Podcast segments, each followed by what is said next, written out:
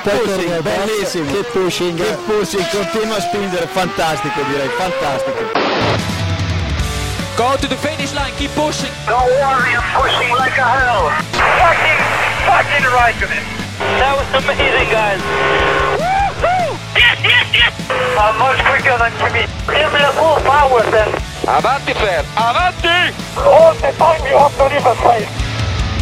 Okay, Felipe, Valtteri's faster than you. Do not hold him up. Hey guys, this is ridiculous. Hola, buenas noches. Ya estamos aquí en un capítulo más de Keep Pushing F1. Y hoy tenemos aquí un invitado especial, ya le veis aquí en el centro, aquí al lado mío, aquí. José Ramón Lorenzo, más conocido como Liga Sórdida F1 en Twitter. Y más conocido aún por ese blog. Esa cosa que, que ya no hago porque lo, lo intenté, pero no había forma. ¿Qué pasó? Pero sigue, el espíritu sigue. Hoy mira que me, me, echó una mano el abuelo ahí haciéndome el Excel y tal y cual, pero yo empecé a ver, sobre todo con lo de la pandemia del carallo, que cuando por fin salió, yo me dediqué los domingos a ir a la playa y verme las carreras en el móvil y dije, voy a poner, va, va a apuntar puntos en un folio, Cristo bendito. Pero el espíritu, lo bueno de la liga sórdida es que el espíritu queda, que, que, que tú veas una corrupción y digas, 20 puntos. Es que Sí. yo, yo creo Sí, que lo bonito haya es tabla o no, Exacto, haya la tabla o puntuación no, la es da que, igual.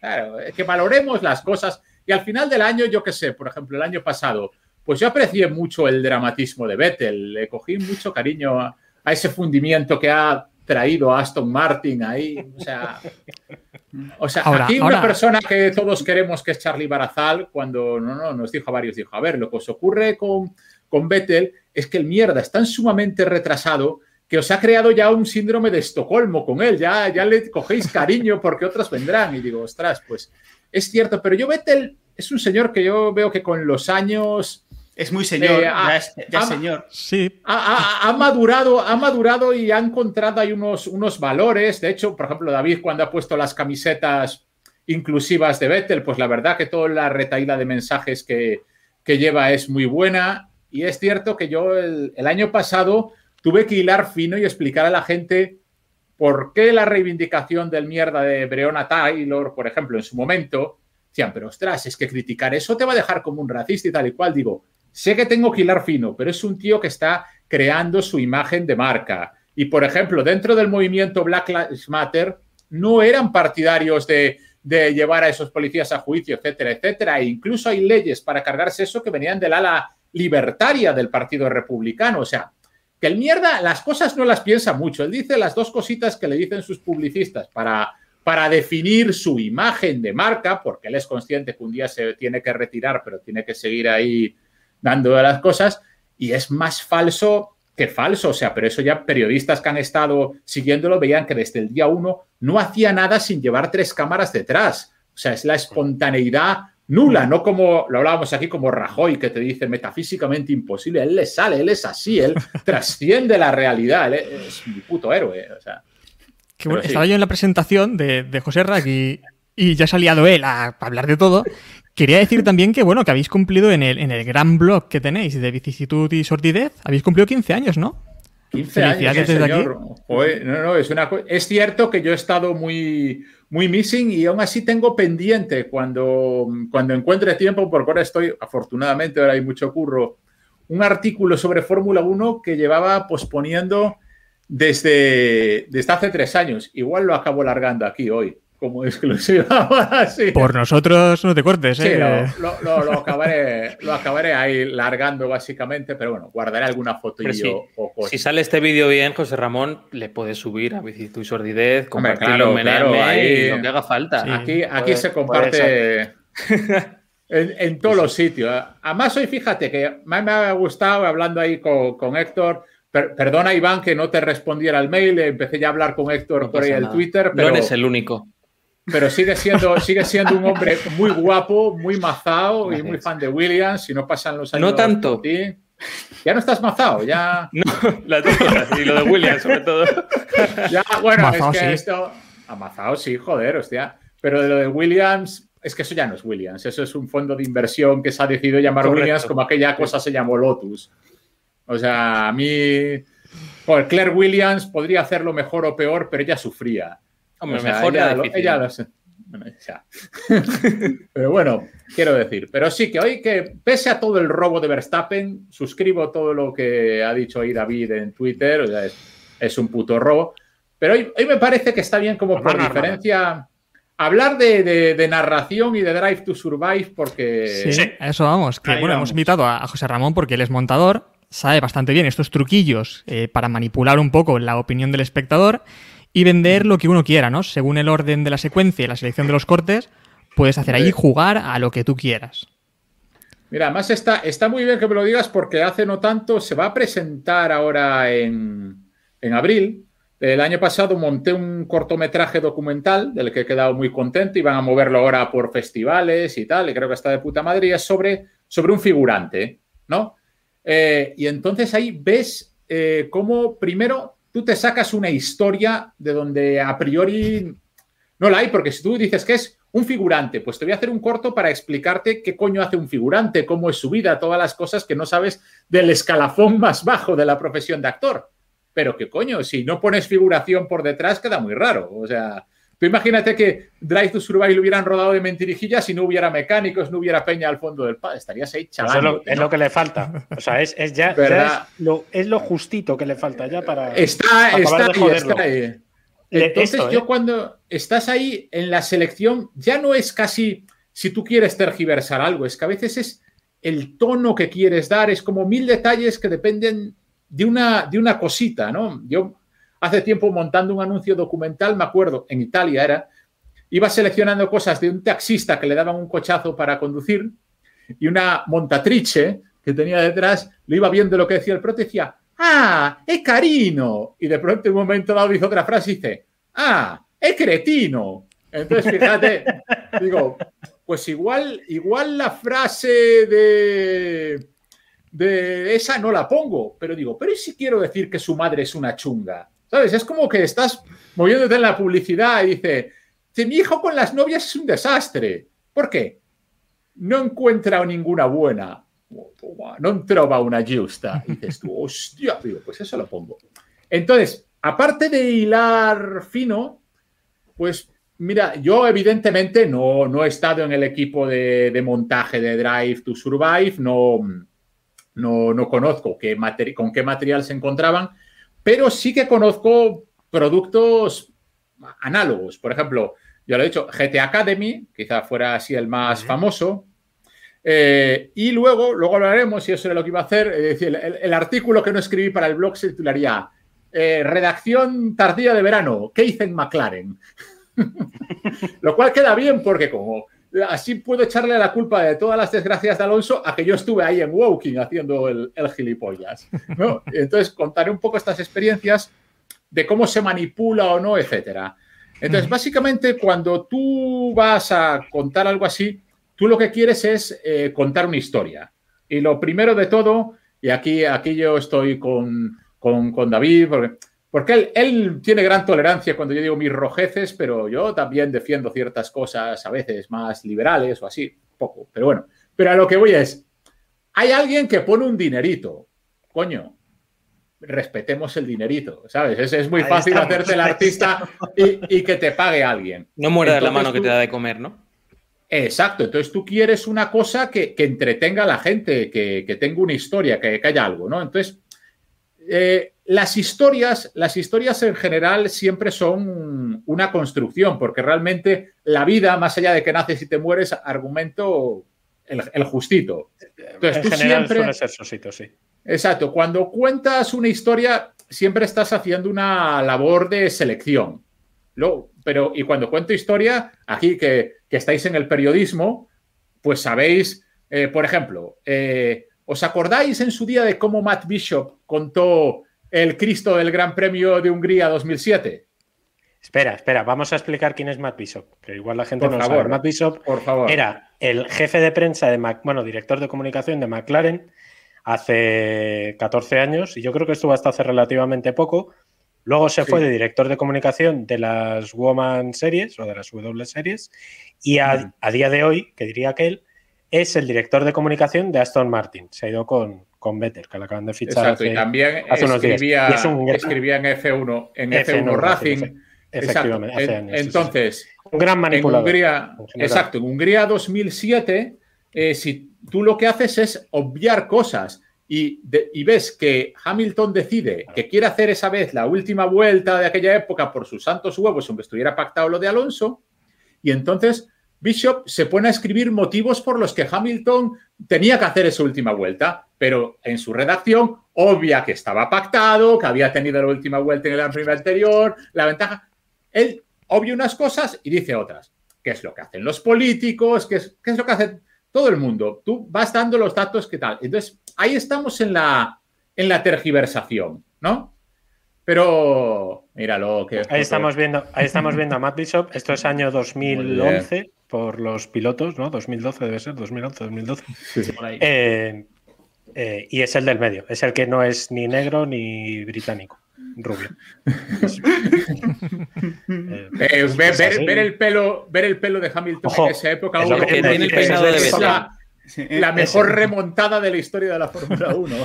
Pero una cosa, una cosa, José, regresando un poco al tema, regresando un poco al tema de, de Drive to Survive, eh, ¿cómo es el proceso al final de montar un capítulo de estos? Me refiero. Perfecto. Eh, voy a hacerlo, voy a hacerlo por analogía, claro. Empieza el director aquí, el guionista. Eh, al final el montador es el que tiene gran parte del trabajo ahí. El montador es, es, importantísimo y tiene que tener mucha sintonía con, con el director. O sea, el, yo no voy a tirar ahí como pre flores a mi profesión, tal. No, el montador, es Dios, dilo ya claramente ahí. No, no, no. El montador tiene importancia, pero en el, en el documental, en el documental es donde, donde más importancia tiene. De hecho, que este año ya ha ganado el Goya al mejor montaje un documental que ha montado un amigo mío que empezó conmigo de ayudante en Sintetas No hay Paraíso. A mí me llena de grandísima felicidad. Javi, Javi, Javi.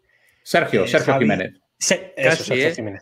No, es que había otro, hay otro que curró conmigo que sé que se le conoce. Sí, sí, pero vamos, es, Sergio, un, grande de España. Entonces, cuando íbamos al dinerito, entonces alguien pone un dinerito y dice, oye, hoy vamos a, vamos a, de hecho, esto se lo debo a David, a centrarnos en el episodio bueno, ¿vale? En el episodio bueno de Drive to Survive, para no hacer leña del árbol que Vamos al de botas, ¿no? Al del culo de botas al del culo de botas, hijo de Correcta. lo, lo, que me has hecho pasar. No, no te lo perdonaré jamás, David Sánchez de Castro, jamás. Sí, ahí. si eh, todos vimos ese culo, lo ves tú también.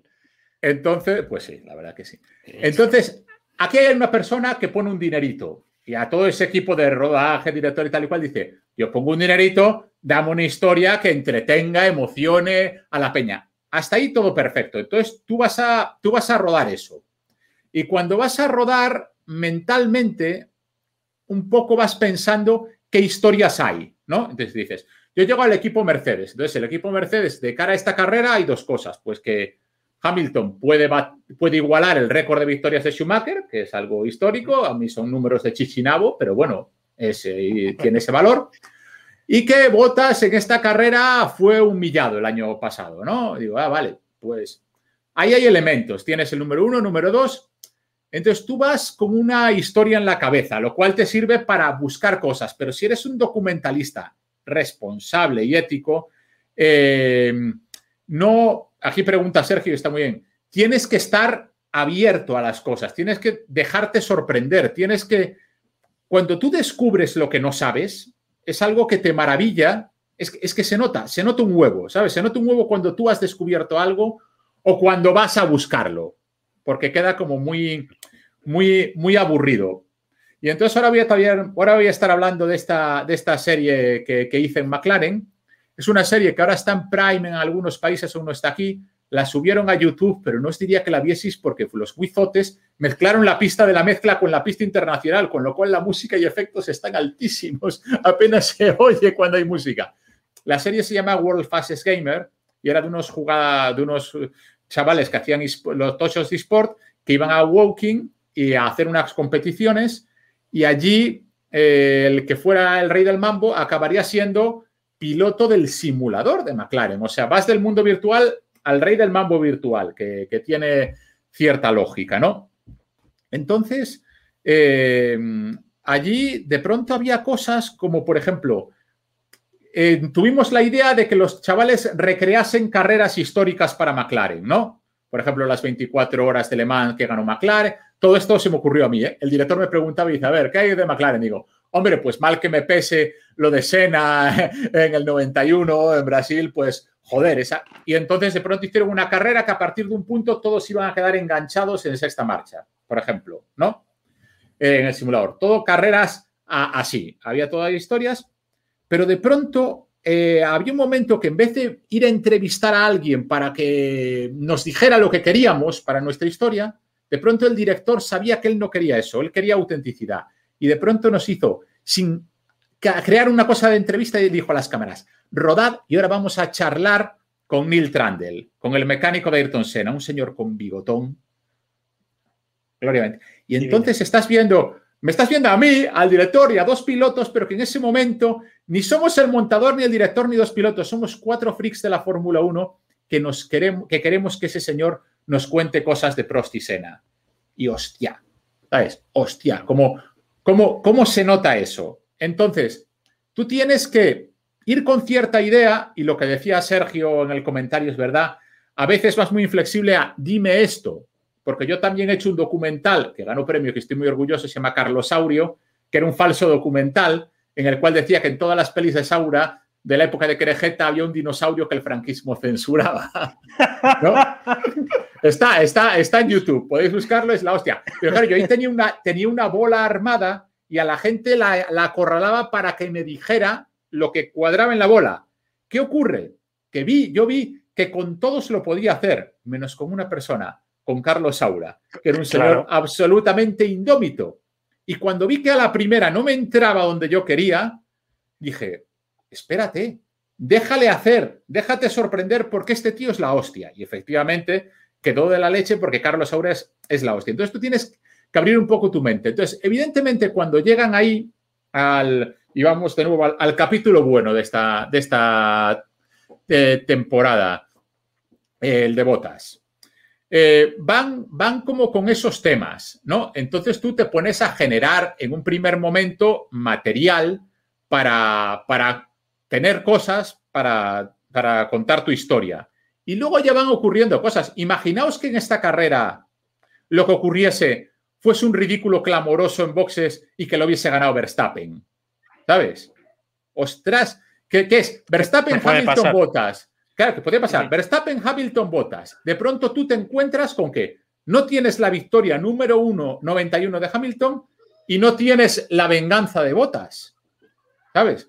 Es, ostras, ¿qué, ¿qué, coño cuento? Pues a lo mejor si Bottas, a pesar de todo, hubiera hecho las guarradas máximas y no lo hubiera salido, hubieras contado la agonía del número dos eh, y su desesperación. Hay mil historias que contar, pero vas, vas reaccionando. ¿Aquí qué cojones se encontraron? Se encontraron con botas haciendo lo, de, lo del rebufo de Verstappen y encima ganando la carrera, es que la historia entonces, la historia que eligen contar, en ese sentido la, cuentan bien. ¿Qué ocurre, sin embargo? Que, que hay una cosa, en, en, guion es una palabra muy buena, se llaman atapuercas. Las atapuercas son cuando tú escribes un guion y de pronto ves que te has equivocado, has creado una trama que no querías, etcétera, y la quitas, la quitas porque ya no te funciona. Pero de pronto quedan cosas raras en el guion que es como, como que eran restos de una historia que querías contar que no has sabido contar del todo. Son atapuercas que quedan por ahí. Los contadores. que tenemos que igual que yo sabrá que también pasa eso en el desarrollo de, aplicaciones informáticas. que te encuentras por ahí algo que hiciste un día y que no tenías planteado desde el principio. Y bueno. Tal cual, tal cual. Entonces, por ejemplo, en ese capítulo hay atapuercas que de pronto vienen de una necesidad no narrativa, sino decir, hostia, que tenemos aquí a, Hamilton, ¿no? Y hemos rodado cosas con él y, coño, es la mayor estrella, es el tío que más carreras ha ganado, que tiene siete títulos, toda la leche. Digo yo, sí, pero es que en este capítulo te pinta poco te pinta poco, es un personaje secundario que el drama de botas. Y de pronto hay una escena que va Hamilton en el coche hablando ahí con la señora de una conversación súper chorra que tiene cierta frescura, pero que tampoco tiene gracia ni nada. Y dices tú, ¿por qué se te ha quedado ahí eso? Eso es una atapuerca. O sea, eso está. Entonces, em, para mí, Netflix eh, lo que ocurre es: hay un fallo que la, ha vuelto a apuntar que lo dice David, que es cuando quiere contar una historia porque entiende que es el tipo de historia que la gente quiere oír. porque es la historia que es confortable para la gente. Por ejemplo, aquí que a todos nos gusta la música. Os voy a decir una historia, por ejemplo, hecho. El mejor grupo de música de la historia, sin discusión, Iron Maiden. Eh, eh, Iron Maiden dice, no, esto llega con la nueva ola New Wave of British Heavy Metal. Digo, perdón, eso fue un invento de los periodistas. No hubo ninguna New Wave durante todos los 70, pasando del disco y del punk, los grupos de heavy rock seguían triunfando, petando tal, y al periodista le convenía decir, no, es que el punk tenía este componente de lucha de clases. No, te viene bien a tu historia. Pero es mentira, es mentira, ni los Sex triunfaron tantísimo, ni el rock de toda la vida se cargó. Y me encanta el Nevermind de Bollocks, ¿eh? me, parece el mejor disco de classic rock que nunca se ha considerado classic rock, pero no es punk, es classic rock con temas de cuatro minutazos. No, eso no son los Ramones. Pero entonces, porque la gente le gusta ese tipo de historias y a, mí me gusta, yo creo que no. Yo creo que la gente no es tan idiota. Eso es una primera reivindicación mía. Yo creo que el gran problema de Life to Survive es que a dos niveles trata a la gente como idiotas. Como Dice y Van Halen, qué decepción.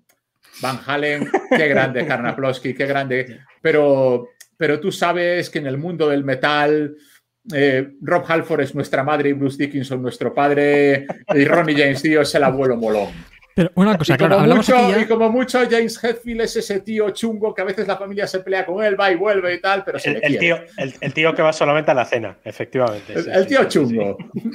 Pero claro, aquí hay un problema en esta serie también y son es valores, ¿no? Porque son los valores que tú quieres vender en esta serie. ¿Cuáles creéis que son los mm. valores que vosotros venderíais para para un público también, entendemos, eh, generalista, ¿no? Al final es una serie un poco para todo el público, pero bueno, ese público no es subnormal tampoco, ¿no? Que decir, ese público también puede consumir algo de calidad. ¿Qué venderíais ahí? A ver, a mí...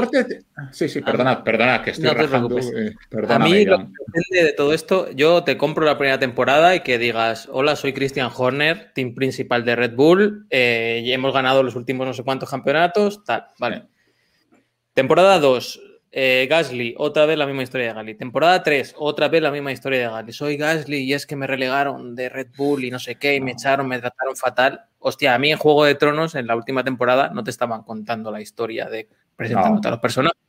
Entonces, yo entiendo que sí que es una serie para entrada, para alguien que no conoce la Fórmula 1, pero oye, lo, suyo es que si has visto la primera temporada y si te has enganchado a la Fórmula 1, llegas a la tercera y dices, pues no me cuentes otra vez pues lo que es un safety car. Me, parece que, ha estado en una clave cultural enorme. Perdóname, David. No, no, dale, dale, dale. No, no, una clave cultural muy buena que es eh, sobre, sobre los valores, el, deporte, que como sabéis, yo soy una persona muy poco deportista y lo que más me gusta en el mundo es, la corrupción. O sea, yo, yo, creo que el deporte es algo corrupto, malo para la salud y de mala gente y de psicópatas mentalmente inestables. Pero tiene, tiene un componente esencial de, toda la, de toda la narración que es alguien quiere algo con todas sus fuerzas. Entonces, yo creo, yo creo que si tú eres un buen narrador, por ejemplo, es una película que no me gusta, pero funciona, el discurso del rey es alguien que tiene que ir a un logopeda para que le enseñe a pronunciar bien algo. Fijaos qué pollada.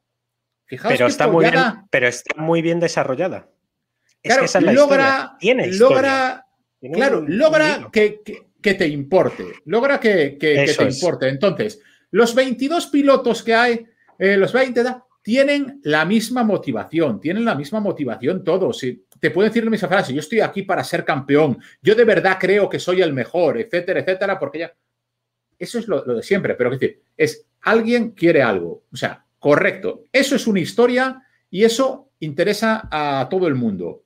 Pero en lo de Sabemos de Fórmula 1, yo cuando montaba GT Academy, pero incluso con World Fastest Gamer, yo partía de un principio, pero para todo, monta para alguien al que no le guste nada el automovilismo. No que no sepa, ¿eh? Que a priori diga, no me gusta y me aburre.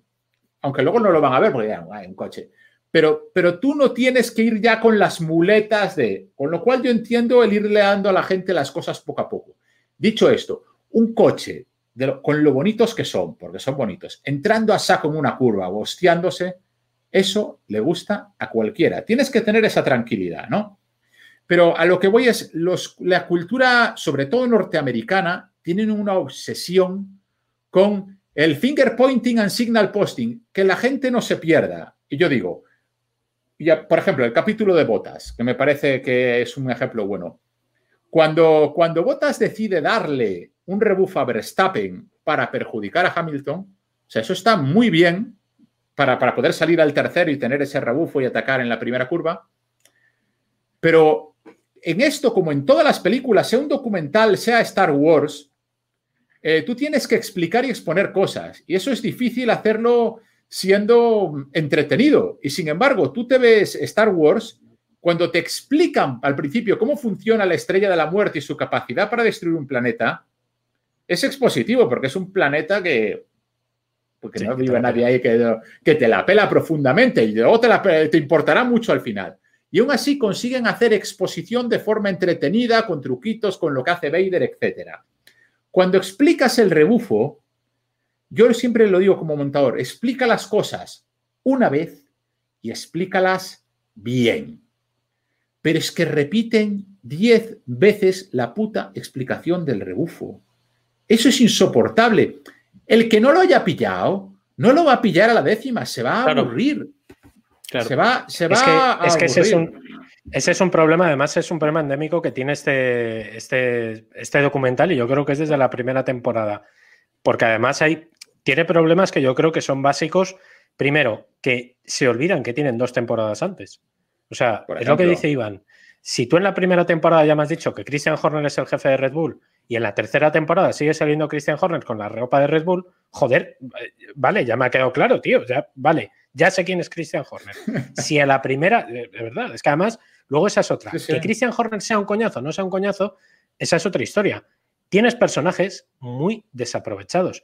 Christian Horner está casado con Gary Halliwell de las Spice Girls, por favor. ¿Cómo no va a tener historia Christian Horner?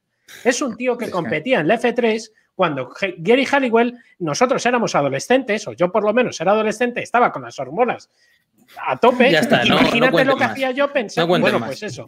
Pues eso. Se está fallando a Gary Halliwell. es que es la hostia, Christian Horner, es verdad.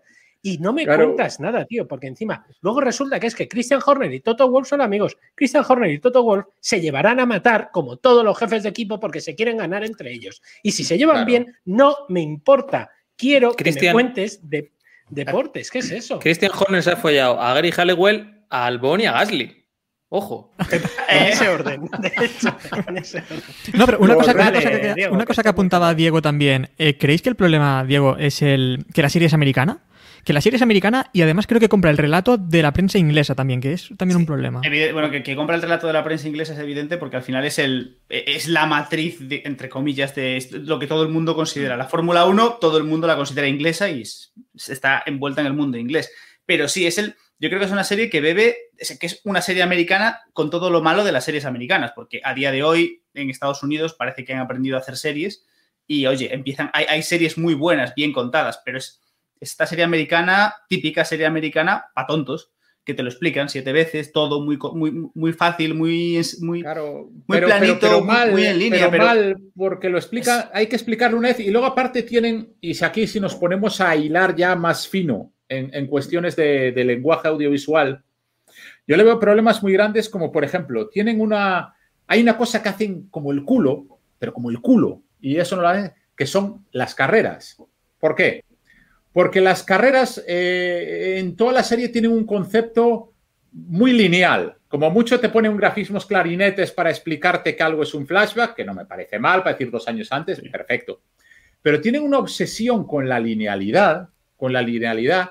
Y, ir primero, es que ninguna historia, y esto es una cosa que yo digo, ninguna historia de verdad, el origen de la historia, esa tradición oral, es lineal, para entendernos. Cuando contáis algo a alguien le decís, tío, tío, lo que me ha pasado. Entonces, tú ya tienes la atención porque dices, hostia, me ha ocurrido algo gordo. Eso se llama flash forward. ya estás vendiendo que algo va a pasar. Y luego la información, no haces como ciertas abuelas que das todos los datos que hay que dar. Es decir, hola, mira, yo, yo, me, yo vengo de Vigo, que es una ciudad portuaria en Galicia, tal, tal y cual. ¿Sabes? Pues yo ya digo, oye, mira, si es relevante para lo que yo cuente que yo sea de Vigo, ya lo meteré cuando, cuando toque.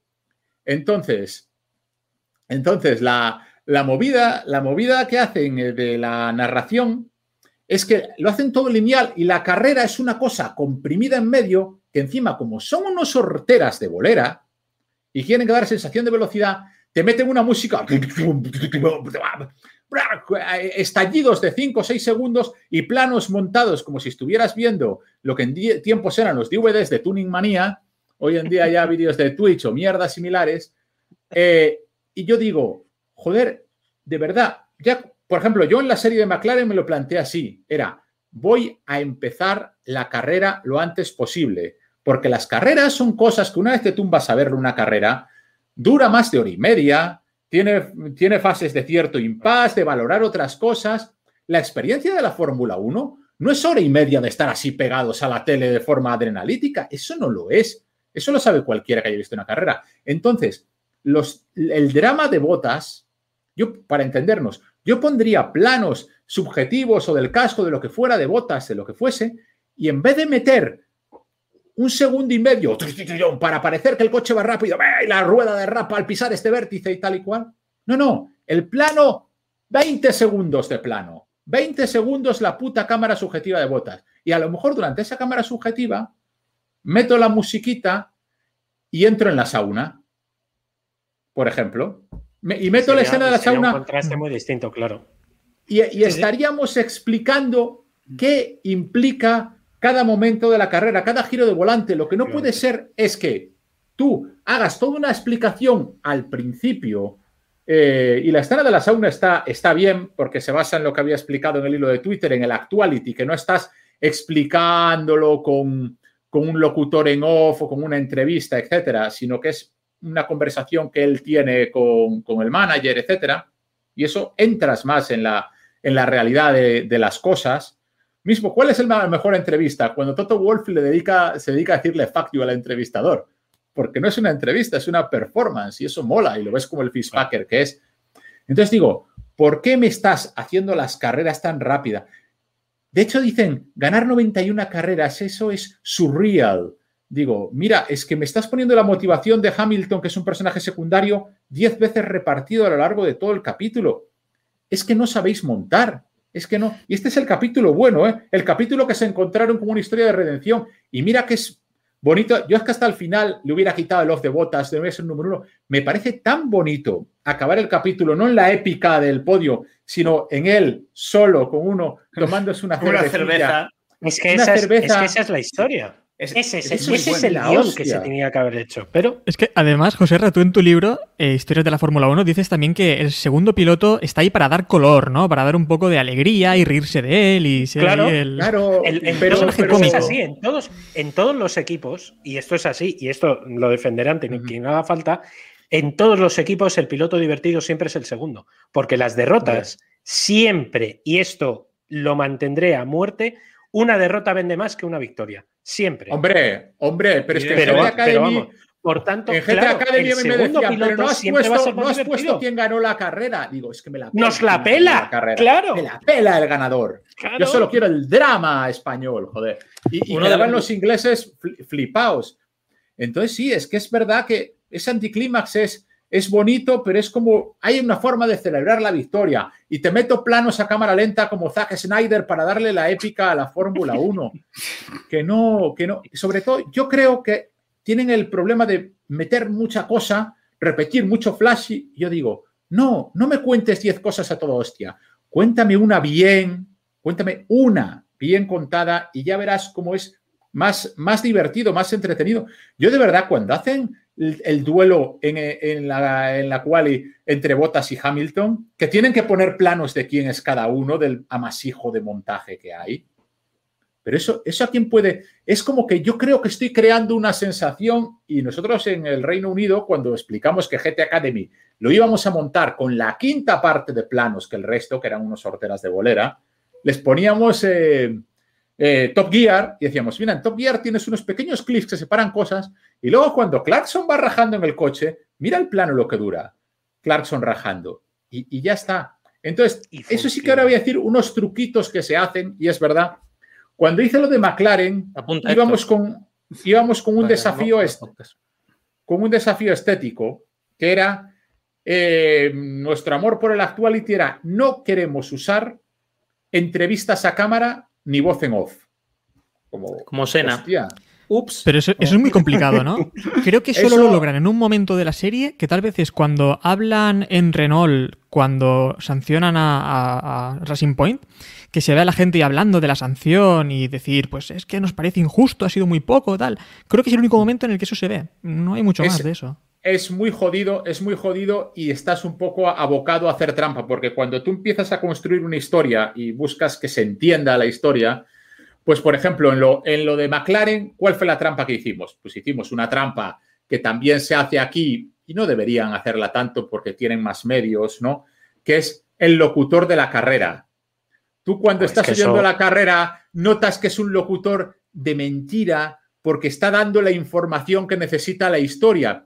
Yo le hubiera pagado a Martin Brandel decir, oye, Martin, yo me busco cosas. Yo cuando monté lo de las 24 horas de Dubai en GT Academy, me cogía el locutor de la carrera de verdad. Es cierto que en esports, pues bueno, cogíamos ahí un locutor y hacíamos un poco lo que nos convenía, pero aquí canta cuando tienes cultura de Fórmula 1. Y luego tienes las entrevistas. Y la otra trampa que hicimos fue, como había una serie de coaches viendo las carreras y comentando, el último día nos guardamos media sesión de rodaje para ir lanzando la. Yo le decía al tío que tiene el ordenador, vuelta 8, curva 3, y se ponían a verlo y decían, ¡hola, la que ha liado! Y me daban todo lo que necesitábamos. Con lo cual, aquí a veces también se nota y de un día para otro, aunque estén rodando con Red Bull, dicen, oye, ¿nos podéis grabar este teatrillo? Y a veces el teatrillo te queda mejor o peor para dar esa información. Otras veces pones carteles y quedas más elegante. Pero toda esta necesidad de trampa yo creo que se desdibujaría si fueran a rodar con una mentalidad más de actuality y de que se encontrasen con dos grandes escenas, ¿sabes? Dos grandes escenas donde estuviese el corazón de, la película. Por ejemplo, imaginaos que hubieran estado rodando el Gran Premio de España cuando Hamilton y Rosberg se endiñaron, ¿no? Realmente, si yo hubiera sido un realizador que tuviera cámaras en todos los boxes, probablemente hubiera hecho el 90% de ese capítulo, olvidar que ganó Verstappen, ¿no? Fue, es que se me ha olvidado. ¿Qué más da? Sí. ¿Qué más da? ¿A, quién le importa eso? Y me hubiera metido en los boxes de Mercedes a ver qué les estaban diciendo Toto y Nicky al, a Nico y al mierda, porque hubiera sido la hostia. Y hubiera estado. Y al final de la carrera haces un plano de Verstappen que cruza la meta mientras el Toto Wolf se está cagando en el Cristo, ¿sabes? Y entonces eso mola. Entonces, ten dos cosas. Apuesta por donde tienes que apostar y la gente lo entenderá. No tengas miedo a, no ser lineal.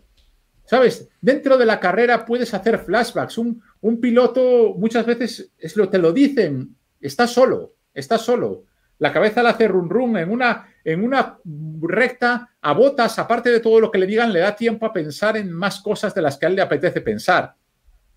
Entonces, yo creo que, que, no hay ese valor por, por crear personajes tridimensionales y con botas quizás con quien más lo han logrado, porque, porque también una cosa es, tú puedes decir una frase hecha, pero si la dices bien la haces sentir, ¿sabes? Y cuando ves que Botas se está quejando de cómo se le insulta en redes sociales, mea culpa, Hostia, me hizo sentir mal. Yo me sentí como de, ¿qué hijo de puta soy? Pobre Valtteri, oye. Eh, luego se te pasa enseguida. No, no, es que Pero dijo una frase, en ese momento dice una frase que es algo así como: los perros ladran y el tren sigue, ¿no? O algo así, creo que, creo que fue el que dice esa frase.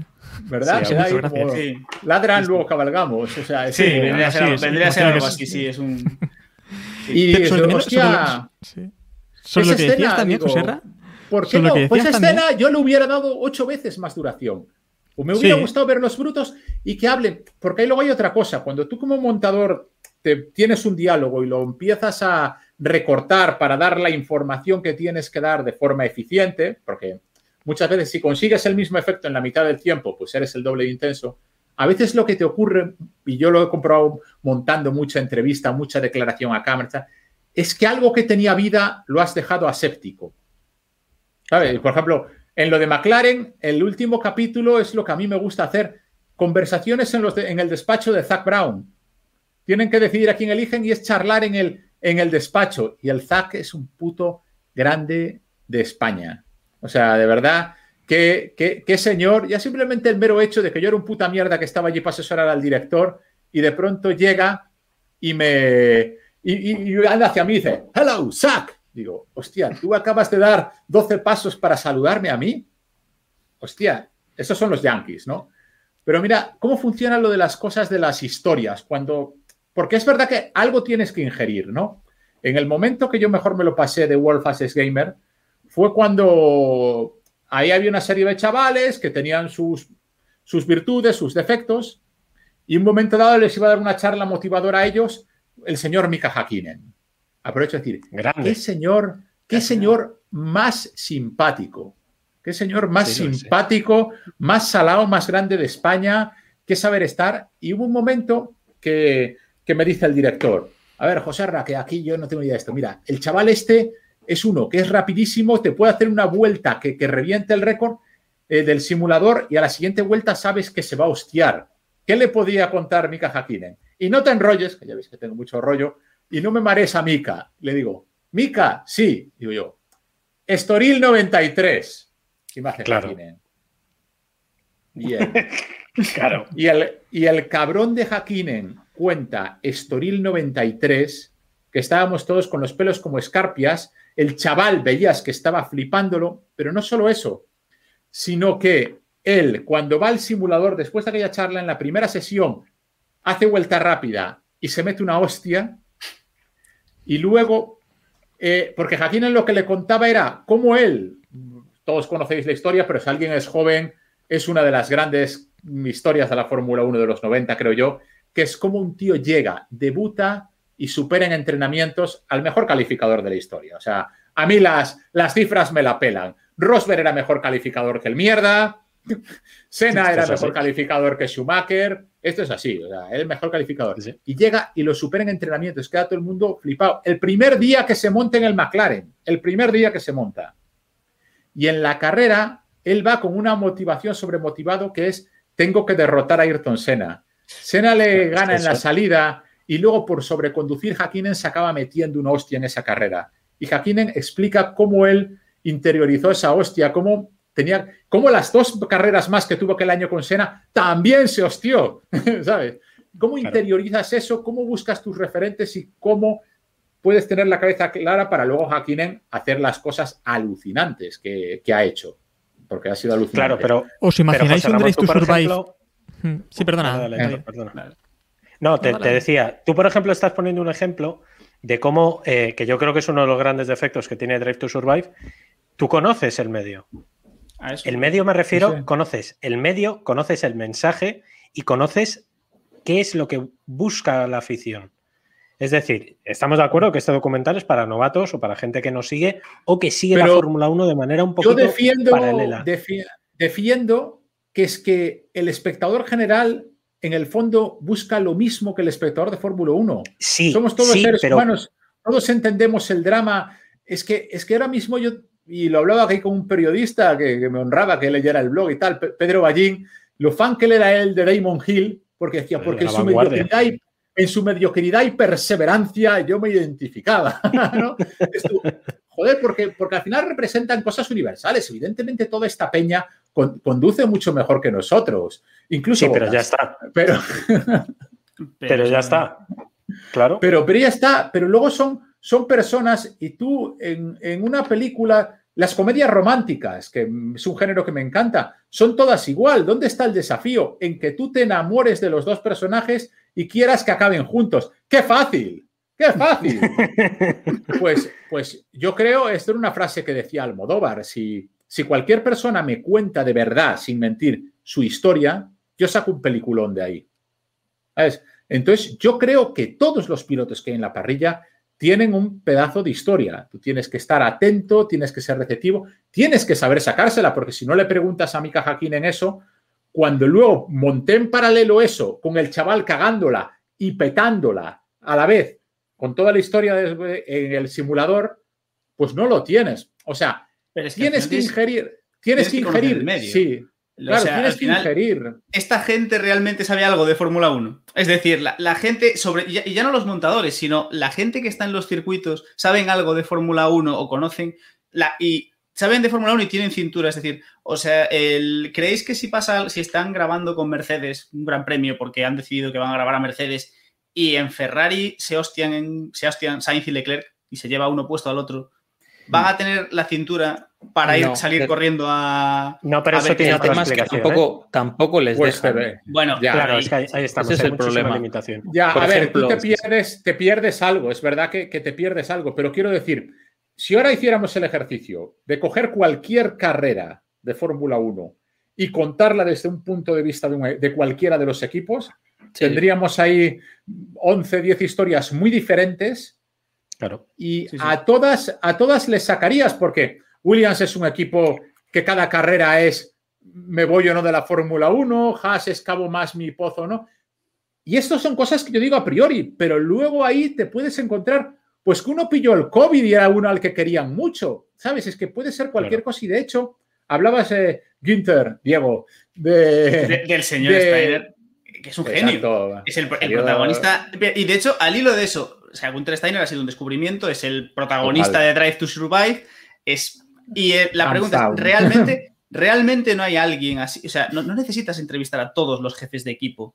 ¿Realmente en Williams no tienes a alguien que, evidentemente, no tiene que ser un zumbao como Steiner, pero alguien que, real, que digas, este tío vale, este- esto es una mina de lo pongo delante de una cámara y, y sabes que vale, que te da, que te da contenido realmente no eres, no hay alguien en William, en- es decir, tienes que coger a, no sé, a Binotto que es un soseras. Pero es eso, soseras. eso Héctor, este, perdón, Diego, tiene, tiene más que ver probablemente con cómo trabajan. Yo que he visto, Claro, pero- vi por ejemplo cómo años. grababan.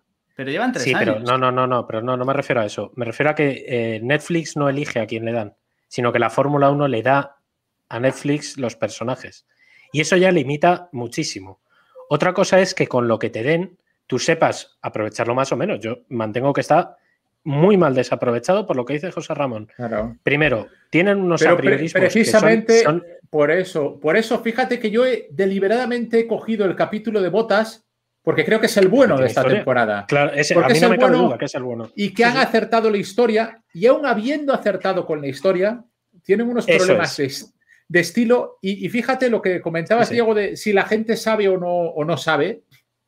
Eh, cuando yo hacía GT Academy con este director de Santander, una cosa que él llevaba muy a gala era decir, yo no sé, no sé y no me gustan los coches. Por eso yo quiero ser el intérprete para alguien al que no le gusten, para hablar su idioma y conseguir venderle esto. Yo tengo que conseguir que esto me interese y si me interesa a mí, yo consigo transmitírselo a la gente. Me parece una aproximación muy buena. Yo simplemente complementaba, complementaba con conocimiento lo, lo que él no sabía y le explicaba la carrera para ver qué podíamos sacar de ella. Pero en última instancia, a las 24 horas de Dubái, contamos la historia de una madre y un hijo. Y ya está, porque la historia de a qué velocidad hay que ir en una carrera de resistencia para ahorrar el combustible no me interesa. Y, y, de hecho los números los prohibíamos. Decíamos, no quiero numerología, los números aburren. ¿sabes? Uh -huh. Entonces yo creo que les falta una apuesta ya, hablando rápido y mal. Cógete a un director de cine, cógete, un, cógete a Almodóvar, Perfecto. cógete a Almodóvar y llévatelo ahí. ¿Sabes? ¿Por qué no, coño? Coge a Almodóvar. Hablando rápido. No, pero es que, es que eso es la historia. Es que a lo mejor si tú quieres acercar a la Fórmula 1 a la gente civil, por decirlo así pronto, a mí me resultaría mucho más interesante aprovechar que el equipo está dentro y metes a alguien, no te digo Almodóvar, te digo un paisano X de un pueblo de, de Stevenage, que es el pueblo donde se crió Hamilton, y tú si le metes ya en, en, el box de Mercedes, tú ya tienes una historia. Que te sale bien y tú quieres contar la historia de botas, perfecto, pero la cuentas desde el enfoque de este paisano. Y probablemente sí. te dé un, una riqueza y te dé un, un, una cosa distinta que tú puedes seguir contando la misma historia de Botas es el segundo, es el, el escudero, etcétera, etcétera, y a la vez cómo lo vive un señor aficionado que de repente está en la Fórmula 1 y que es la polla y que está flipando y tal.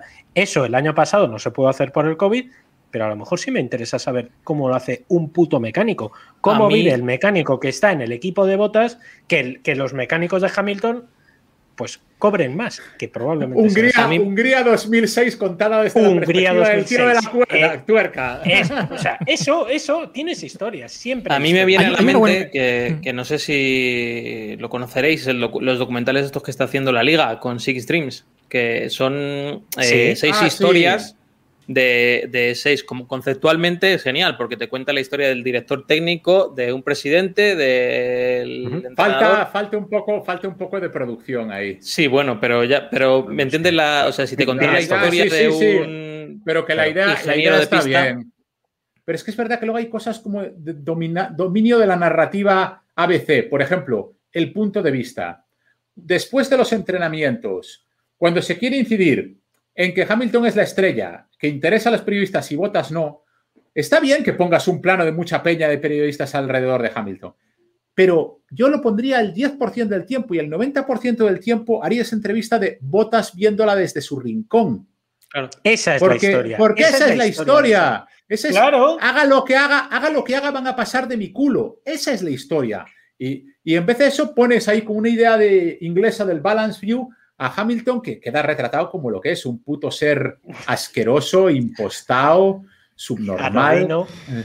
vamos, es que, es que no, no puedo dar más. Es el, es el documento, es el, trazar el guion que ellos tienen. Eh, a mí me, me, quemó muchísimo. Bueno, dos partes. En, cuando han hablado de pretemporadas, cuando hay un incidente que no recuerdo si es el, del año pasado de, de Gasly o hace dos años que estrella el Red Bull que ves que o Albon estrella el coche, el, hay un comentario por radio que no será ni de ese fin de semana, una narración que no es de ese fin de semana, y luego cuando se baja del coche es otro circuito. Y creo que incluso este año Ocon, cuando termina el campeonato, que es la lucha por la tercera, cuarta, quinta posición, eh, se ve el onboard por la recta de meta, cambian de plano, ponen un plano cruzado y sale Ocon haciendo así y se ve que es Bahrein, que no es Abu Dhabi, donde está haciendo eso. Claro, eso que aparte no te enteras, pero rebobinas tres veces y dices, amigo. ¿Qué pasa aquí, no? Hay, hay, hay, hay entorno, ¿eh? culpa. Hay pero a ver, aquí... culpa porque muchas veces necesitas un plan y dices, Aquí nadie, lo va a notar. No quiero decir. Yo recuerdo, yo recuerdo en su día a Rodrigo Cortés defendiendo precisamente, hablando sobre los fallos de récord, de, hablando de Indiana Jones, creo que era, ¿no? De que, mm. Y decía que sí, que evidentemente hay fallos de hay fallos de récord que tú estás viendo, creo que es en la segunda parte, cuando están destrozando un barco y de repente el barco eh, eh, está de repente más largo, más corto, más largo, más corto. Y sí, si ves siete veces el documental, tú te das cuenta. La primera vez que lo ves te lo comes. A lo mejor nosotros no, pero al final es lo que dice José Ramón. No somos el público objetivo. Nosotros nos lo vamos a comer igual. eso, no me parece lo más grave de todo. Es si el plano de Ocon en el circuito que no es, me cuenta bien la historia, lo apoyo. Probablemente es, es un plano que hacen hace así un segundo y, ha hecho así un segundo. no si nosotros no somos el público objetivo de un documental de Fórmula 1, mal vamos. No, porque nosotros no somos el público objetivo, porque nosotros lo vamos a ver igual. lo, que tú buscas con ese documental es que la gente, la gente, lo que tú buscas es que además de nosotros, que nos lo vamos a comer igual, porque hemos, ha salido la primera temporada, nos hemos quejado, ha salido la segunda, nos hemos quejado, ha salido la tercera, estamos haciendo un programa nos lo hemos comido. Y en la cuarta, y en la, cuarta, volveremos. lo que tú necesitas, lo que tú necesitas es que todo el resto de gente que no está tan siguiendo la Fórmula 1, no está tan interesada en la Fórmula 1, vea eso en Netflix y diga, voy a verme esto en vez de la película de Michael Bay. Esto es como, esto es como Movistar cuando contrata a Lobato para que venga más gente a, su, a su canal y da una audiencia de 50.000 espectadores. O sea, ¿qué, pretenden? ¿Que los 4 millones que lo veían en Antena 3 gratis vayan a contratar Movistar y paguen 15 euros al mes? Más. Yo creo, yo estoy con Iván que creo que si se hiciera mejor, eh, engancharía más. El paso es en la dirección correcta, que lo han entendido, que, que, si tú ves un deporte, si tú ves un deporte, el, deporte, pese a lo que digan muchos meacolonias de Twitter a los que yo insulto los días para Te estoy, bien, el deporte te estoy viendo venir y estoy contigo es forofismo. El deporte es forofismo. Si no vas con alguien, estás perdiendo tu tiempo y el de los que te rodean. El deporte, el deporte no solo es eso, sino, sino que tú como forofo quieres que el 95% de los grandes momentos de la historia de la Fórmula 1 que han jodido a tu piloto o a tu equipo no hubiesen acontecido nunca. Porque llevamos esos, dos, esos dos pilotajes de Hakkinen, que le quitó el título a Schumacher y Irvine, fueron estratosféricos, fueron de genio, de puto Dios. Y digo, pues yo quiero, me hubiera gustado que se le hubiera calado el coche en la salida y un título para Eddie y otro para Chuchumaker, o lo mismo, o sea, la mejor, mira que esto me jode decirlo, ¿eh? lo voy a decir yo, la mejor carrera de recuperación de la historia es en Suzuka, que acaba adelantando a pros y dices tú, es que un mundial ganado así, que cojones voy a decir yo? Que si puntuaran todas las carreras. Digo, pues yo soy prostista, pero joder, y me hubiera gustado que eso, que es una epopeya de la Fórmula no funcione. O sea, el deporte es forofismo, pero ¿qué es necesario para el forofismo? Pues que, pues que la gente pueda tener una implicación personal con, los pilotos y, y, los equipos. Y el audiovisual, y es a lo que juega Drive to Survive, es un paso en la dirección correcta y es, y es lo que hay que hacer, que te caiga, mm. que te hagas cejas porque te cae bien Gunther. Exacto, ¿no? Y hay historias más o menos eh, que están bien, como la de Steiner, por ejemplo, cuando va a hablar para el acuerdo este con eh, One and One para cerrar ese acuerdo y en el que le piden que tiene que fichar un piloto alemán. Más o menos eso está bien construido, aunque creo que se le ven mucho las costuras. Pero es una historia secundaria que, bueno, te rellena ahí parte del capítulo y no está del todo mal, ¿no? Pero se nota que es una, historia, me parece, A mí me parece muy, muy buena, más allá de que puedan estar muy, muy, muy, adornada, me parece muy interesante y me parece que es, que es una ilustración perfecta de algo que, pues eso, nosotros sabemos que la Fórmula 1 funciona así, pero a lo mejor el aficionado no tan tal se sorprende y no, sabe que esto es así. O sea, que al final realmente tú tienes un equipo y quieras o no mantener a Grosjean y, al otro, vamos a suponer que tú quieres mantenerlos por algo, ¿no? Que dices, ya, pero es que eso. O, el patrocinador. O, meto o, meto al piloto que el patrocinador dice y me enchufa la pasta, o meto, o meto o mato a Mazepin con sus millones, o, bajo la persiana. Y, mira, muchas gracias. Esta primera, esta primera carrera, rodarla desde el punto de vista de Mazepin, qué puta maravilla hubiera sido. Pero es que además, es que además, pero vamos a ver, yo en GT Academy, por ejemplo, era un formato que tú vas con tu equipo, es forofismo porque vas con tu país, y yo hubo una carrera final que el piloto de Iberia, eh, nuestra carrera duró una curva, duró una curva. Se, se, hostió, se hostió en la, en la primera curva. Entonces, el, jefazo, ahí éramos como, es un programa muy interesante de, vernos, voy a decir que lo veáis, pero lo dejo ahí fardo un poco, en el sentido de que éramos siete países, ¿no? Bueno, siete zonas geográficas, que teníamos todos los mismos mimbres, porque había un porcentaje alto de las cámaras en pista, de las GoPros, de los drones, etcétera, que eran comunes a todos. Para hacer la última carrera Teníamos eso y luego sí, teníamos dos cámaras, cada una de un país y nuestras entrevistas para contarla. Pero yo con, Australia o Reino Unido, lo que fuera, tenía casi el mismo material. Entonces, yo llego a la carrera. La carrera son varias vueltas en Silverstone, con sus adelantamientos, sus hostias, están chulas. En ¿eh? la carrera final siempre mola. Y mi piloto se hostia en la primera curva. Pregunta que os hago. ¿Cuánto enseño del circuito del resto de la carrera? Nada. Es que sí es irrelevante. es que sí, absolutamente irrelevante. El planito de tres segundos del final de, la, de quién ha ganado. Punto. El resto de la Correcto, porque, porque mi protagonista ya no pinta. Entonces, ¿qué es lo que hago ahí? Eh, dijo el tío galés, eh, que era el jefazo.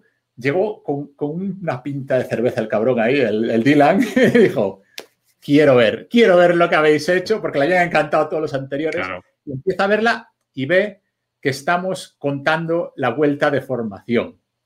En la vuelta de formación le da tiempo a evocar a su padre, cómo su padre cuando corría le llevaba por los circuitos, cómo le gustaría poder levantar la copa y que su padre le viese levantar, o sea, preparándolo todo para que la hostia te duela bien. Claro, Vale, pero eso es montar el relato como tú quieres que, monte, que acabe el relato. Claro, claro, pero yo cuento, cuento eso y, el tío calienta, es el único que calienta bien los neumáticos y hace una salida del cojón, llega a la primera curva primero.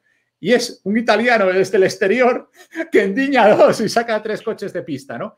Y a raíz de ahí es una deliberación de los jueces de qué ha pasado de la culpa del tío yendo a cagarse en el italiano y todo esto. Y así, y al final hay un plano de que gana el francés y no hago un plano desde la pista, hago un plano del chaval viendo desde el carril de boxes, viendo otro que gana, que no es él.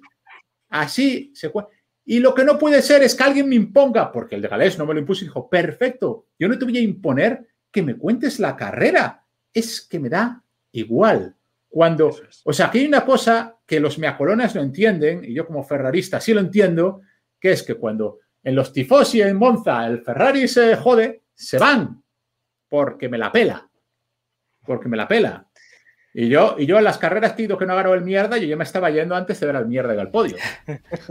a mí me fastidia de, esta temporada que no se haya contado un hecho histórico eh, que no, yo creo que jamás se va a poder contar, que es la venta de Williams, que no entra porque entiendo que los nuevos compradores no han querido, la Fórmula 1 no ha querido mostrar eso, porque en, principio han dicho que lo tienen grabado, o sea, que tienen grabado el momento en el que Claire Williams cuenta al equipo en la fábrica que, tiene que vender el equipo. A mí eso me parece, hay un equipo que lleva 50 años en, Fórmula 1 que no va a haber ninguno más. Bueno, si dentro de 15 días venden Ferrari, pues, pues pasará.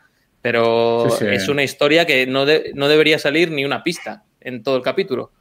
Y, eso se. Eso, es, terrible. Eso es mediocridad a la hora de definir el, el discurso como súper estrecho de miras, de no saber reaccionar a las cosas. Eso sí que es un problema muy, muy americano, muy americano como decir, eh, ¿quién de vosotros no contaría Suzuka 90 simplemente un flashback desde el paseo de Alan Prost a ver a Balestre? es que es eso. No, no, es que, por ejemplo, a mí véndeme el drama. O sea, a mí la historia de Williams, que me parece una de las grandes historias de caída, eh, bueno, ascenso, triunfo, hundimiento, redención y eh, pequeña resurrección y hundimiento absoluto hasta desaparecer a mí me parece una de las grandes dinastías de la historia del deporte mundial absoluta. No, no, te lo digo en serio, porque Williams empezó como equipo, tiene una historia y tiene un guion acojonante. La historia de Williams es la hostia. Frank Williams en tal, corriendo, tal, silla de ruedas, la hija, no tal, lo de la mujer. O sea, eh, Williams es la Fórmula 1 de los últimos 50 años, 40 años, como la entendemos nosotros, y no lo cuentas, hijo de puta, y no puedes ni siquiera contar, incluso, incluso, ¿ves? Y ese documental a mí tampoco te crees. Ya tenéis algo que hacer un poquito, Sí, y me dejó un poquito frío, ¿eh? Pero tú, por ejemplo, es demasiado, demasiado palos con ellos, o sea, demasiado crudo, así decirlo. No, pero, no, pero, hay, un material ahí tan bueno que perdonas. Claro. Es como la peli, la peli de Sena, que es tan retrasada, pero joder, en Netflix encuentras momentos que, a nosotros nos, nos llegan, porque salen a la luz cosas que molan. Claro, en formato la película de escena es buenísima por lo que cuentas. No hay ni una cara hablando a la, a la cámara, o sea, son todo imágenes reales. No, hombre, son todo imágenes. entrevistas a. No, pero esa es la versión larga. Esa es la, versión extendida. Que yo creo que es la que hay que ver, ¿eh?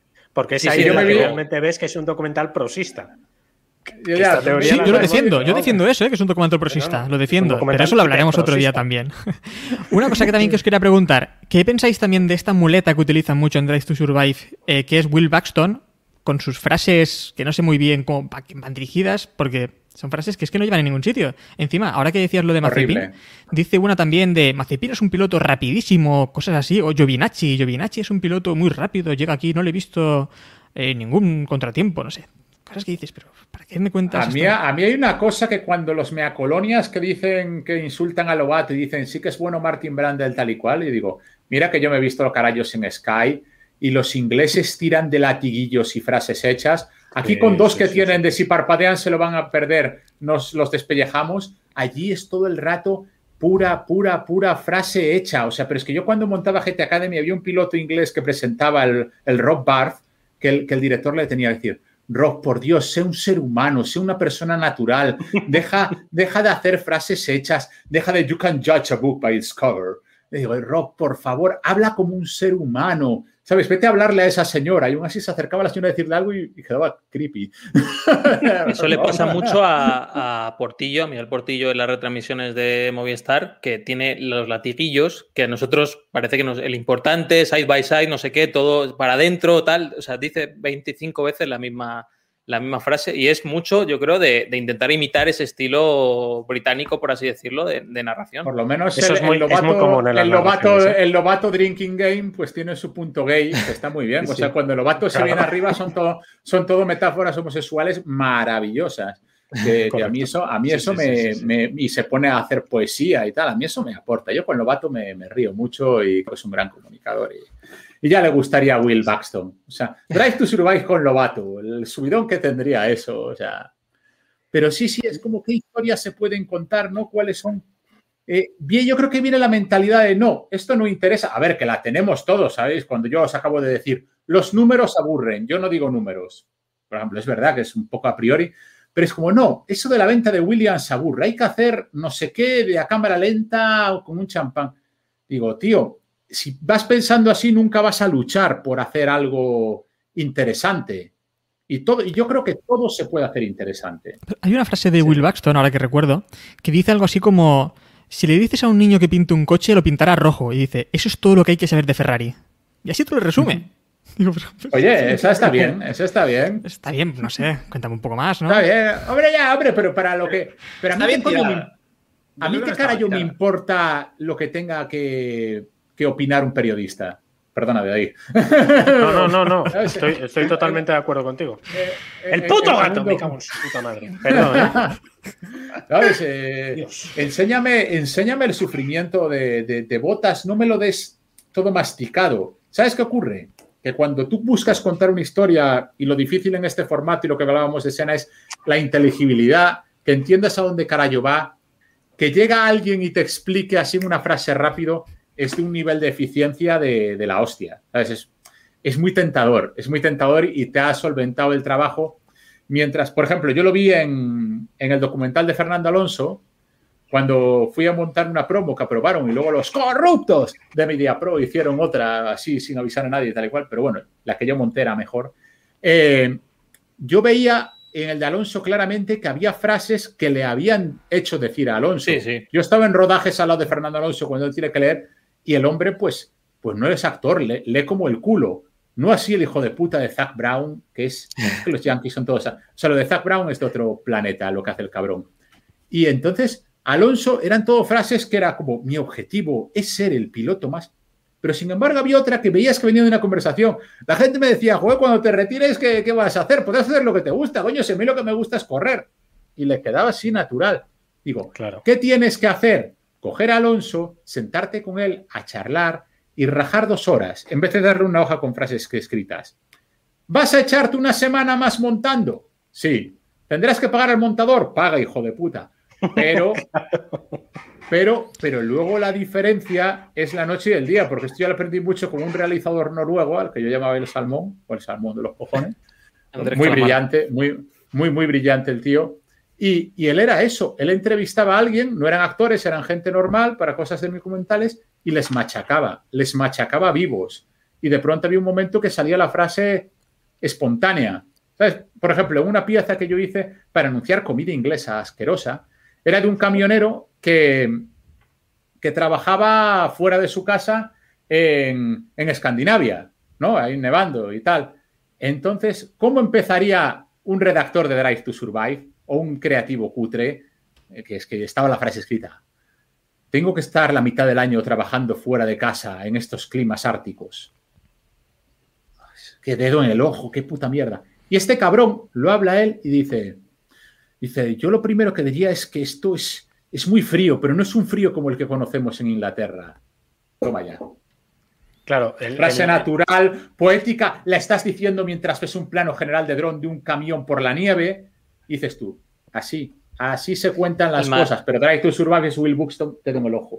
Sobre, hablando sobre Alonso, o sea, el mejor, peor documental relacionado con Alonso es el del último día en Ferrari, que, hizo Antena 3, quiero recordar, que son eh, contenido, vamos, eh, puro y duro, o sea, eh, trabajo de cuatro días, pero la voz en off de Fernando Alonso narrando el, su, su hacer durante ese día. Pues por la mañana voy con los ingenieros y no sé qué, no sé cuántas. Cuando lo único que quieres es que no metan voz en off y ponme el corte exacto de cómo. Norma básica de todos los buenos guionistas del Hollywood clásico: show, don't tell. Tell.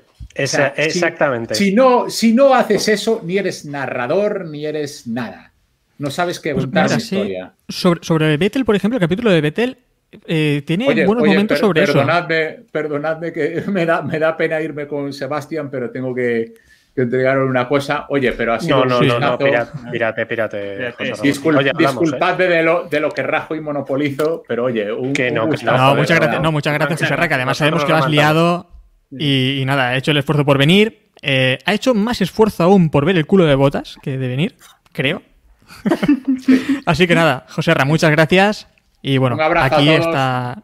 aquí está tu casa cuando quieras venirte. Cuando quieras, aquí Es enorme. Por supuesto. Muchas gracias. Un abrazo. Gracias. Que se leve. Venga, hasta luego. Chao. Quería decir una cosa. Vamos nosotros, y- ¿no? Sí. Sí, quería decir una cosa. Y... Ah, sí, lo de Vettel. Estábamos con lo de Vettel. Eh, a mí me gusta mucho lo de Vettel porque creo que sí que describe muy bien lo que estamos diciendo, ¿no? Eh, con unas pinceladas te describe muy bien la situación en el equipo de Ferrari en esa temporada. En la que vemos cómo hace un chistecillo, creo, Vettel, le dicen, no, no, Vettel, no te puedes reír, no puedes hacer gracias. Y dice, pero si tenemos un rendimiento de chiste, ¿cómo no me voy a reír? que- ¿no? Ahí, ahí sale, yo creo que es, es muy, es muy bueno. Aparte lo, lo pillaron en el. Tenemos el momento de la, de la- de la- del briefing con el, con el equipo cuando le dicen, bueno, Sebastián, la versión oficial es que eh, tu anuncio fue por el. Se, se- se desencadenó por lo de Sergio Pérez. Y sí, es la verdad, es lo que pasó, con cara de hijo de puta, el otro. Pero sí que vemos ese. Sí que vemos esa chispa de ese Vettel. Sabemos que Vettel siempre ha sido un piloto muy coñero, muy tiene un humor muy inglés, siempre le, ha, siempre le ha ido la marcha en ese sentido, y sí que ves que está ahí como medio apagado y, y a la que intenta saltar un poco por, por ese rollo, es como, ¿qué? ¿Qué? Y sí que en ese sentido es muy interesante y a la vez vuelves a lo, a lo tip- a lo de antes, te da un poco de pena que no hayan explotado más, porque la- el contenido que tienen que tener de ese fin de semana de Vettel con Ferrari, eso tiene que ser oro. O sea, ese contenido tiene que ser oro. O sea, Sí, hay una cosa, hay lo de, cosa- lo de Puma también es divertido, ¿eh? Cuando le dice Por ejemplo, que sí. no pueden sacar su, su marca de ropa y, porque, y, le- y Vettel, que debe ser que lo lleva pensando seis meses eso, le dice, ¿qué pasa? ¿Que Puma, Puma no te deja sacar tu marca de ropa o algo así, ¿sabes? Como diciendo, ya estoy Claro, aquí, pero ya porque- me da exactamente Porque igual. ahí está, ahí está, eh, probablemente Vettel ahí está en modo berserker de me la Sí. pela todo porque ¿qué vas a hacer? Echarme. Y a mí me parece, y, y insisto, y esto es, quizás es, quizás es una cosa, y José Ramón lo comentaba antes, que está muy mal llevado en, en Drive to Survive, que no se aprovecha. es que Les es una da mina. muy Es que- buenos mimbres. Pero no, no, pero escúchame, el caso de Vettel es flagrante porque tienes una historia, un personaje, por favor, un tío cuatro veces campeón del mundo, que se ha meado en todos, que tal, que está encabronado como una mona, y a mí el capítulo de Ferrari me parece muy mal aprovechado. Tienes Porque quieren hacer un resumen, intentan hacer un resumen de la temporada cuando a lo mejor Sí, lo que tienen no que hacer es un- un No, resumen. no, no, claro. el último día en Ferrari de Vettel, Eso pues es. meter el, Por meter ejemplo. el, pues eso, reunirte con Vettel tres horas aquella tarde y decir, a ver, pues es que Saca el coche es un, es un camión y por eso estoy rindiendo Pero- así y me siento muy mal que al porque soy final, cuatro ¿no? veces campeón del mundo, que Pero tal, hace tal. falta. Claro, pero que no hace falta ni siquiera decir que a- hacerle rajar. Porque No, bueno, final que le va a salir. rajar. Que es que ya le ves- es que ese le ves que le tienes ahí. Y luego capítulo- se, van a, se van a la historia esta de eh, cuando el aniversario, que Sí, en, que le importa un pimiento a todo Dios. en Milano, en En- o tal, sí. que se ve que eso es eh, contraprestación. A mí eso, y yo he estado en el otro lado, ya os digo yo que es contraprestación. Contraprestación.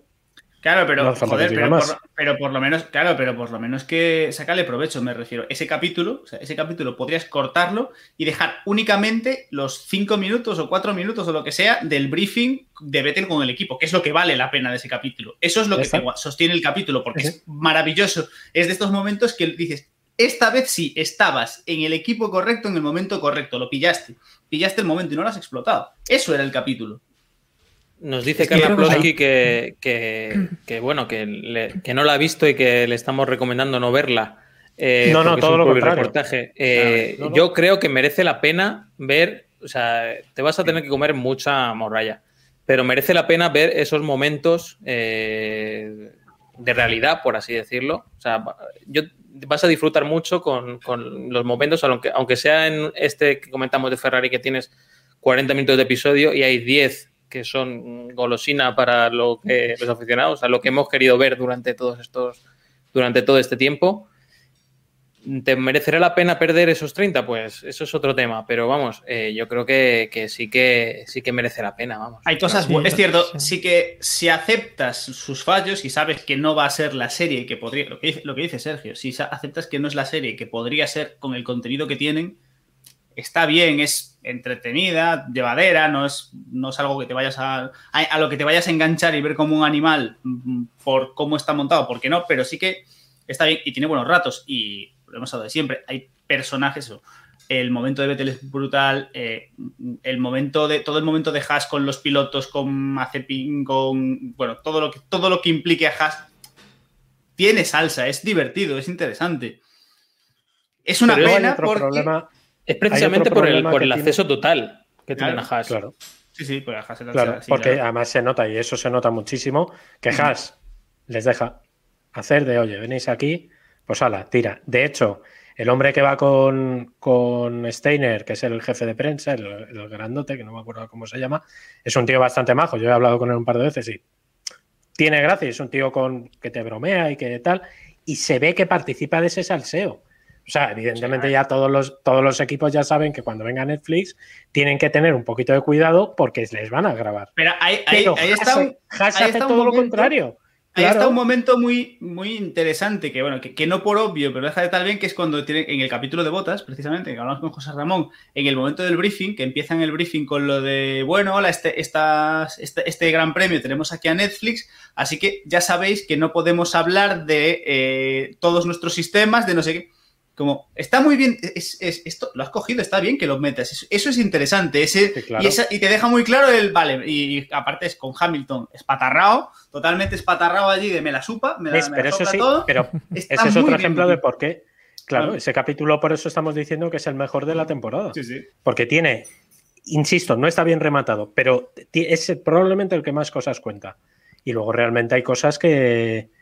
Hay cosas que no. que no que no están bien contadas y, esto es así. O sea que, de todas formas, yo os quería preguntar eh, una cosa. Eh, ¿Qué es lo que realmente falta para que esta serie digas, esta es la serie de Fórmula 1? Es difícil. ¿eh? Es que es un patrón complicado. A mí, no, mucho, creo, que sea, un hecho. Creo que es más la forma de contarlo más que un hecho en concreto. A mí personalmente, eh, una de las cosas que, reflexionaba internamente durante estos días de verla es por qué yo eh, veo Le Mans o Ferrari versus Ford, como la queramos llamar, eh, y Sena, y digo a cualquier amigo, a mi padre, a mi primo, a cualquiera que me vea por la calle, tienes que verlo. Te da igual, que no sabes dónde está Le Mans, no lo sabes poner en un mapa, tienes que verla, me da igual. Y Ras. Esa es la clave puedes verla, o sea, igual que, igual que vemos una película de, de béisbol o hemos visto Moneyball o hemos visto mil, mil películas de, de, deportes que no sabemos ni decir cuántos jugadores juegan en cada equipo. Entonces, pues, ¿por qué este Drive to Survive no, no, podemos recomendarlo? Y sí podemos recomendar a cualquiera el documental de Movistar de ciclismo en el que son todo imágenes dentro del coche, eh, aunque, aunque el no... mejor ejemplo que puedes poner. Nada sí, sí. el, ejemplo, el ejemplo que has puesto, perdón, perdón, ahondo un momentito en el documental de, Movistar que dice, que dice Iván. Em, yo conozco a la gente que hizo ese documental porque son, bueno, uno es buen amigo mío. A mí me dijo que le, les dejaron acceso total y de hecho les pidieron que por favor no filtrasen.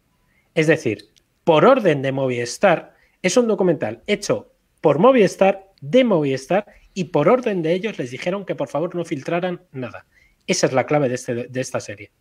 Que en esta serie, y el ejemplo que ha puesto Diego antes me parece muy bueno, es que según llegan, digan, ojo, está aquí Netflix, censura. No. Ese es el enfoque, ese es el, el clic que hay que cambiar, yo creo, en este tipo de documentales y en esta serie es muy el problema, el problema es que eso, que si tú quieres tener acceso a Mercedes, pues tendrás que pagar el peaje que te ponga Mercedes. No, pasa, no, ya, claro. pero, el, problema también es de agilidad, ¿no? El problema también es de agilidad, porque vimos en, el, en la última carrera, el, último capítulo, en el que, bueno, vimos también que se quejaba George Russell en Twitter, que decía que él había ido al, había llegado al décimo capítulo y se había dado cuenta de que no aparecía, ¿no? ¿Qué había pasado ahí? Eso es un problema de lo que decía Diego, creo, de que Mercedes les corta el acceso y aparte de que ellos ya venían con un guion preestablecido y no se esperaban que esto fuese a ocurrir, entonces no tenían. No, sabían qué era esa historia. Yo lo resumiría. Puedes contar, la historia, puedes contar la historia de. Y de hecho, la primera temporada es el mejor ejemplo. No tuvieron acceso a Mercedes y a Ferrari y acabaron contando que Mercedes y Ferrari se pelearon por el Mundial. Lo contaron mal porque lo podían haber contado mejor, pero puedes contarlo desde el punto de vista de fuera. No tienes acceso a Mercedes, no puedes contarlo de Russell. Perfecto, cuéntalo desde el punto de vista de Haas. ¿Cómo viven en Haas que de repente ellos están preocupados por el accidente de este no sé unos cuantos y no lo cuentas? Tienes acceso a Haas y no me cuentas nada de Pietro Fittipaldi. Pero es que no sé, yo creo que... es en general el, encorsetamiento. Otra cosa que a estas alturas a mí me choca mucho porque creo que 2021 pues, es algo que ya es bastante habitual y más en un género documental. Eh, tú no necesitas hacer un documental de 10 capítulos. Vale, quieres hacer 10 capítulos. No necesitas 10 capítulos de 50 minutos.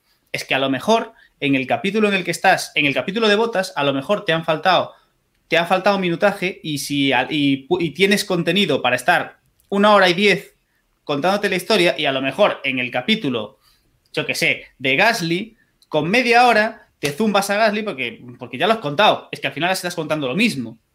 es decir, y, esto vale para todo. ellos llegan para contar su historia con su minutaje, con su. Y no es el enfoque correcto. Es decir. Pues es como, es como si tienes a Aitker en ese gran premio. Estás con Williams, tienes a Aitken y cuenta la historia de Aitken que hace 40 vueltas y se estrella al final y ya está. Y cuenta la esperanza de que algún día él quiere algún día llegar a la Fórmula 1, no sé qué. A lo mejor no vuelve a correr una carrera en su vida.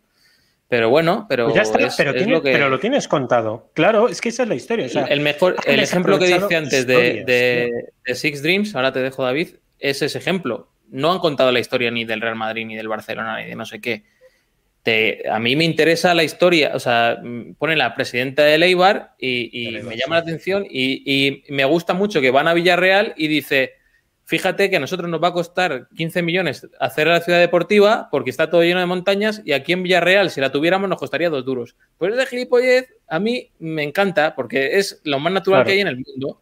Y, empatizo con el entrenador del Levante, que en mi vida he visto un partido de Levante y me interesan lo más mínimo. Pero bueno, pero mal. Pero bueno, es, lo que hace. Si tú empatizaras con, yo qué sé, con el mecánico de la rueda derecha de botas, pues eso también sería una buena historia. El que el otro día, o el de la, el de la esta que, le va, que no se fijó en que habían cambiado las cuatro ruedas. Pues eso es una historia.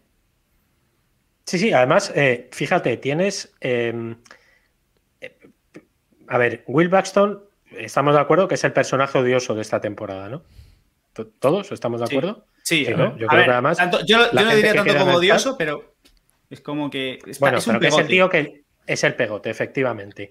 Vosotros me podéis decir, de verdad, que no es interesante meterte con Will Baxton en la cabina de retransmisión, que tienen una cabina de retransmisión, para ver cómo carajo lo viven ellos desde ahí. Y si no es desde ahí, si tú quieres contar la historia de Will Baxton, vete con él a ver cómo graba, cómo va a, hacer las entrevistas. O sea, yo os lo digo en serio, yo muchas veces, poco batallita del abuelo, eh, joder, Iván me ha visto, por ejemplo, en un paddock. Es divertidísimo los momentos de espera cuando, y yo aquí, eh, eh, cuando estás esperando para una rueda de prensa, que los, las charlas que hay entre periodistas y tal, que al final se está hablando, como estamos hablando ahora mismo nosotros, de cómo se habla, de cómo tal, esas interioridades no las cuentas y tienes acceso.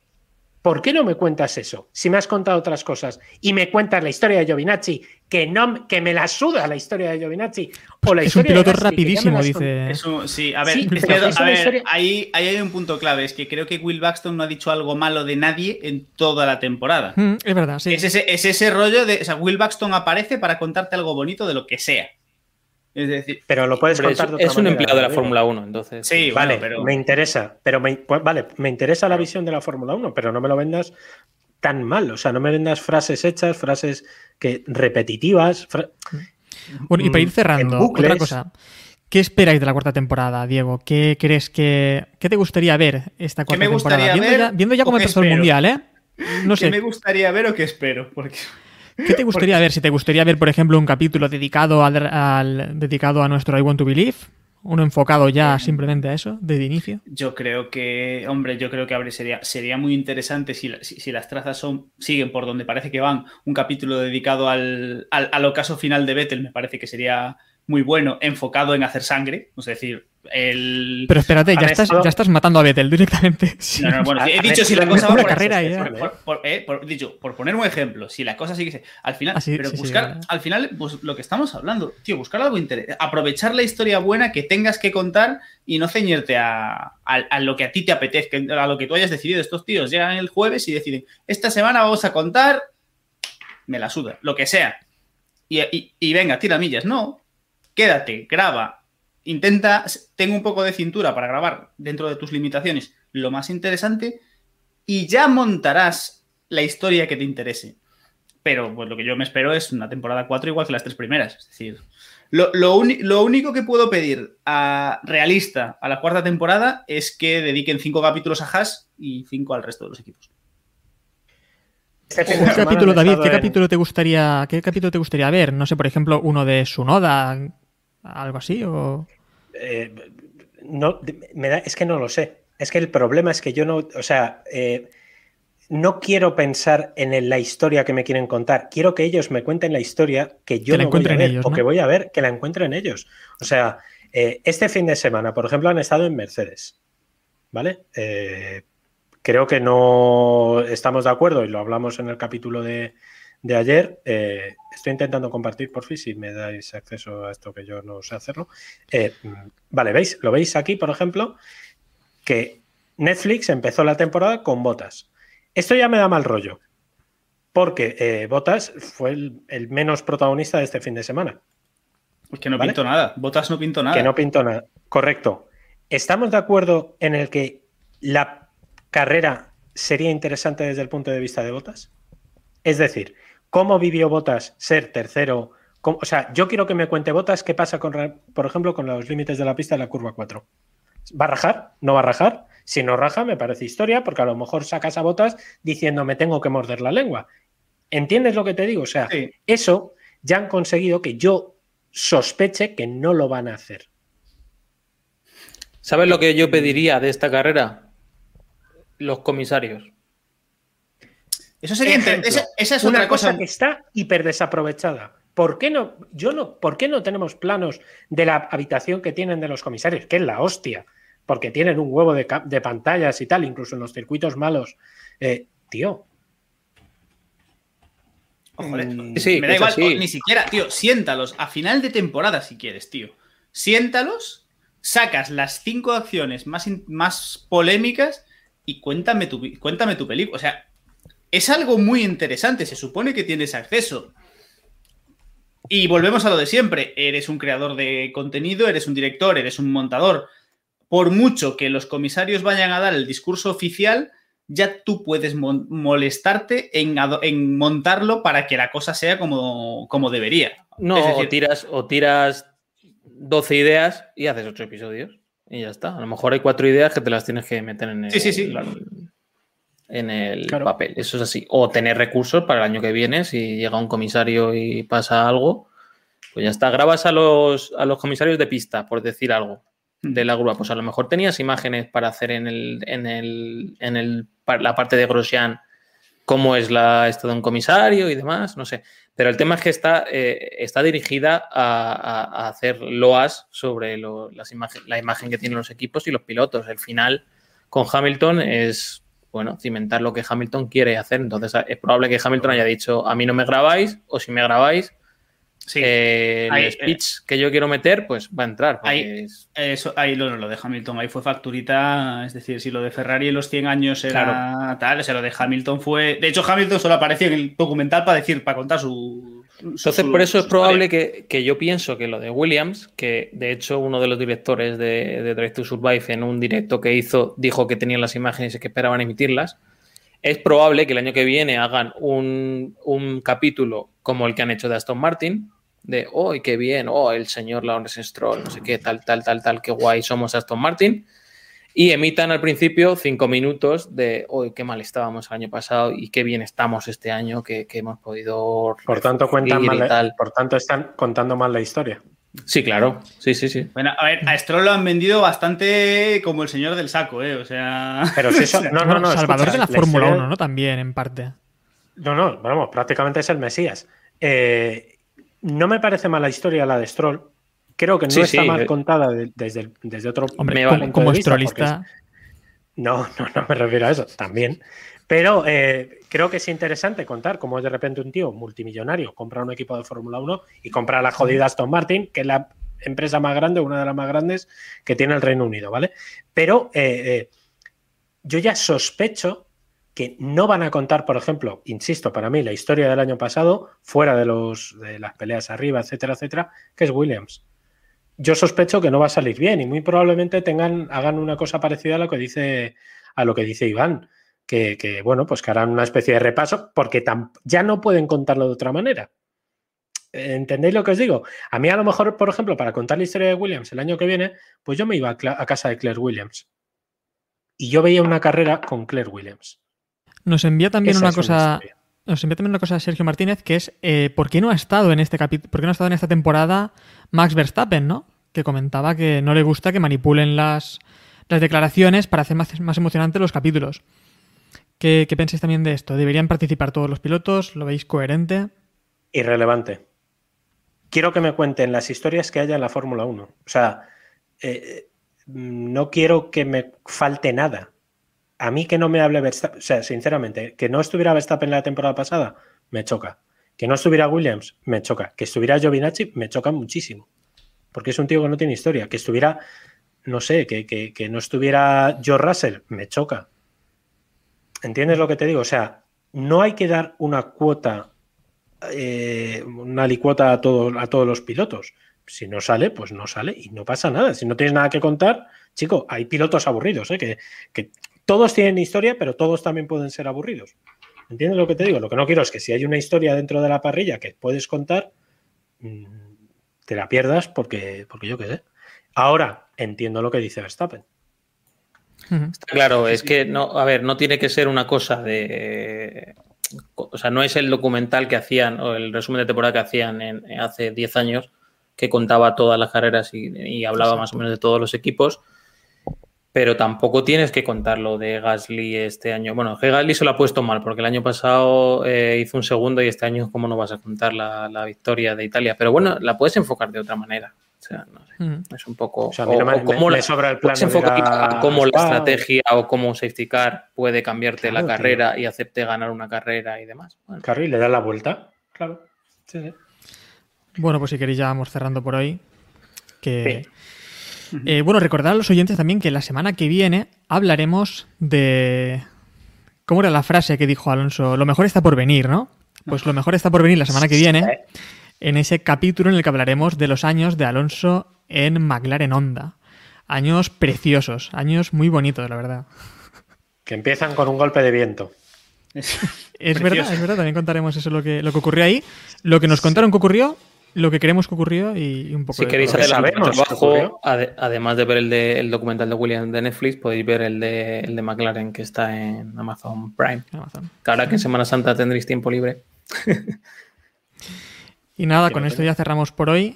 Y esto, Iván, que ¿cómo nos suscribimos? ¿Quieres explicarlo? que, sí, que Will Baxton seguramente está pensando eso ahora mismo. Es, lo que quería hacer. Bueno, pues si Will Baxton quiere suscribirse, Ahí hay un botón por ahí abajo, no sé dónde está, en el que se puede, se puede suscribir y tendrá todas las ventajas que aporta este canal, como emoticonos tan brillantes como el del Facepalm de, de David. y bueno, con esto ya os dejamos. Hasta la semana que viene. Chao. Adiós.